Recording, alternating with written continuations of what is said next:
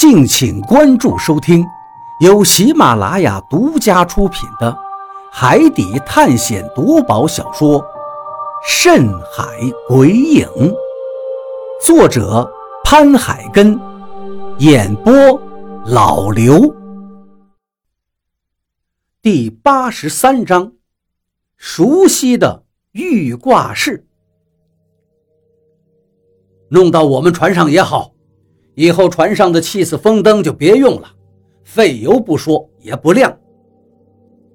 李海牛抬头对上面的老毛说道。话音刚落，上面的灯泡忽然间不亮了，船上立刻陷入了一片黑暗。我的眼睛因为一直注视着灯泡，现在猛然间陷入黑暗中，一时很不习惯。这情况。就跟中午的时候在甲板上待了一阵儿，猛然进入屋子里，眼前突然发黑是一样的。我现在眼前就是一点都看不清楚了。我操！这东西不会是坏了吧？老毛的声音又响起，接着我就听见头顶老毛拍灯壳子的“梆梆”的声响，两个洋人那儿传来了一阵呜呜声。我的眼睛也渐渐地适应了黑暗，眼前的一切慢慢开始清晰了。底舱的门口忽然间有些光亮，接着就见老贾手里提着气死风灯，昏黄的灯光均匀地洒在我们身上。海牛哥，刚才在底舱看见了很多吊床，有人生活过的痕迹，也有打斗的痕迹。我可以肯定，这个船上之前最少也有十来个人，但是现在只剩下这俩洋人了。李海牛点了点头。你跟大宇再去看看船上的情况，小鱼，你过来帮忙，一起审审这俩洋人，问问船上的其他船员究竟去哪儿了。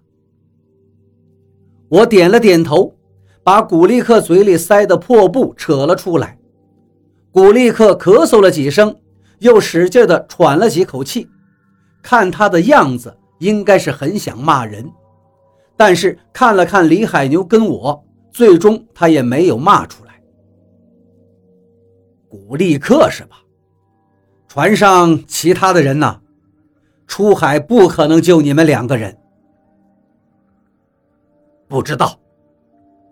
古力克低下脑袋。根本不回应李海牛的话。不知道，哈哈，不知道也行。虽然我们不是海盗，但是在海上弄死几个人也是没有问题的。我们自己不说，谁会知道？到时候再把你们的船弄回去一卖，又是一笔钱。对了，你们是货船，里面还有货呢。古立克猛然抬起了头。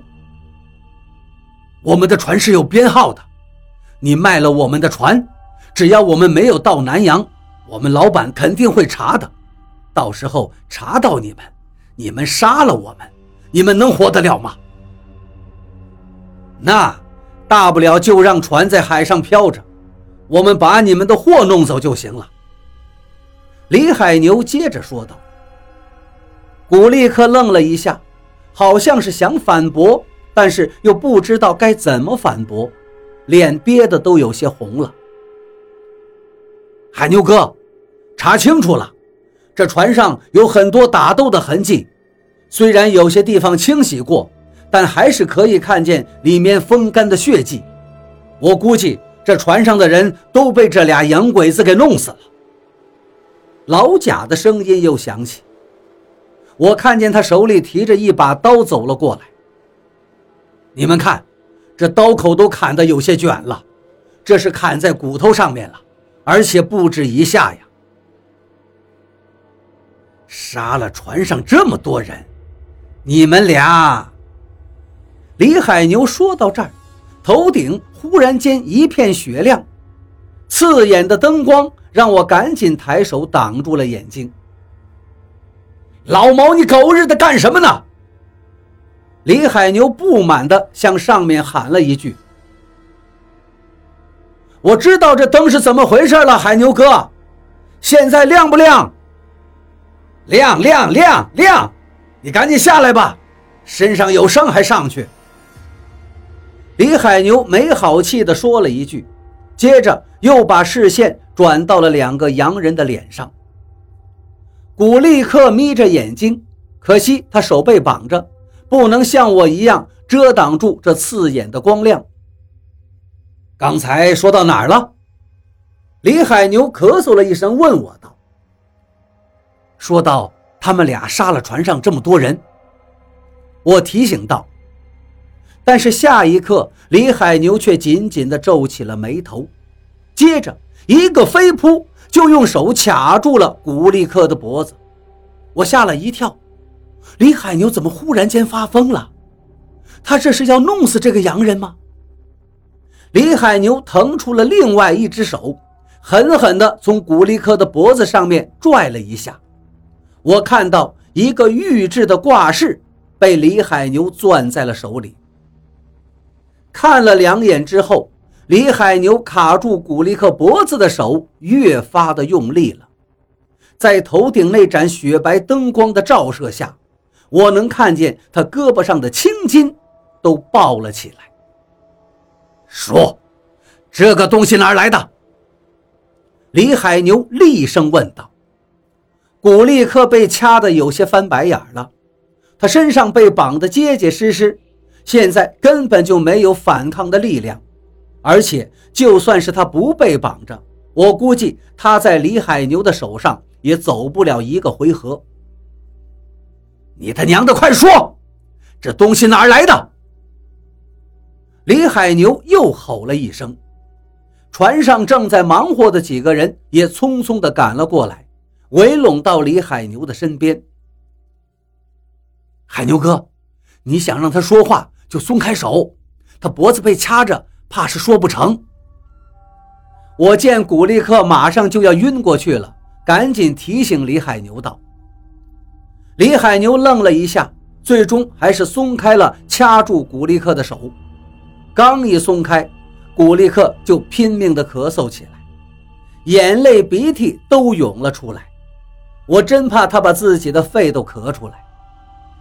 李海牛手上的这个挂饰，我有些熟悉，好像是在哪儿见过，但是具体是在哪儿，我一时又想不起来。终于。古力克好像是缓过来了，而在他身边，另外那个叫洛夫的家伙，现在脸上一点血色都没有，惨白惨白的。李海牛把手里的挂饰拿了出来，在古力克的脸前晃动了一下。这东西你从哪儿弄来的？说出来，我可以送你们走。你们船上发生任何的事儿，都跟我没有关系。我只当没有见过你。但是，如果你骗我，我会把你丢到海里。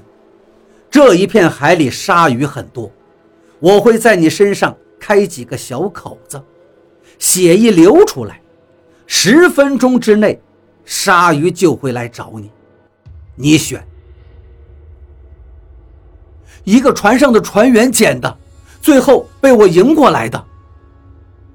古立克沉吟了一下，终于开口对李海牛说道：“第一次机会你用掉了，在我们国家有一句老话，事不过三。你第一次骗我，我只当你还没有开口。你还有两次机会。这东西，你是从哪儿弄来的？”我仔细地看了看李海牛手里的那个挂饰。是玉制的，表面雕刻了很多线条，一条黑色的细绳穿过上面的小孔。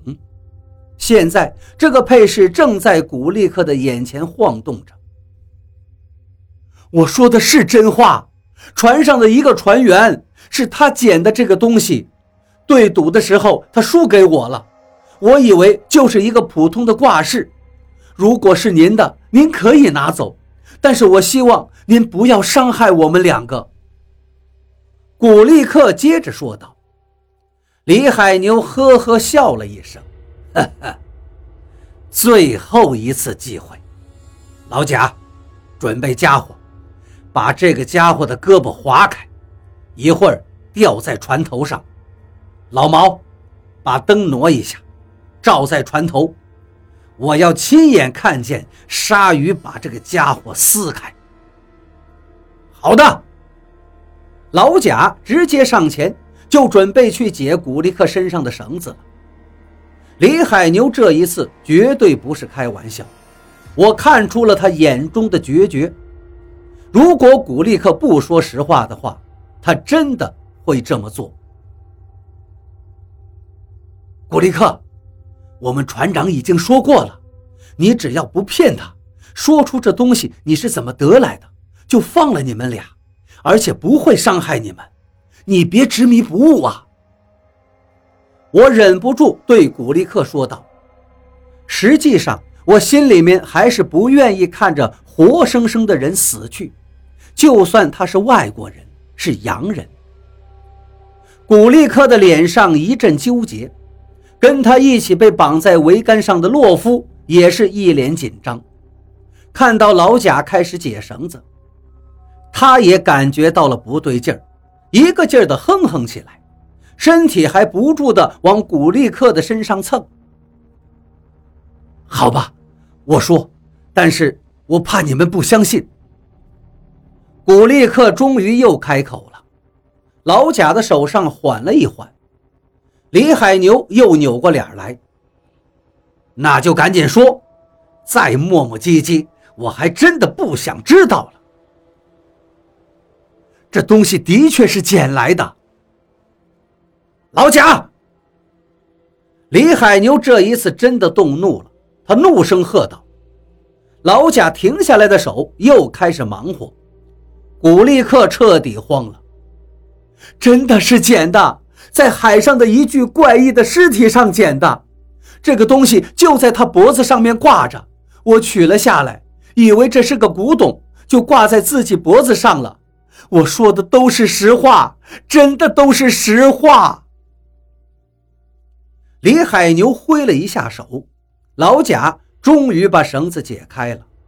不管古力克说什么，他用手搂住了他的脖子，使劲的往船头拖去，而且另外一只手里握的刀子已经贴在了古力克的脸上。我说的都是真的。真的是在一具尸体上找到的，就在十天前。我说的都是真话呀！你不是说我只要说了真话就放了我们吗？我说的是真的。老贾根本就不顾古力克的辩解，就把他拖到了船头。满仓拖着一根绳子拴到了古力克的脚上，接着。老贾在古力克的胳膊上轻轻一划，一条长长的伤口立刻涌出了鲜红的血。我忽然间闻到了一股尿骚味儿。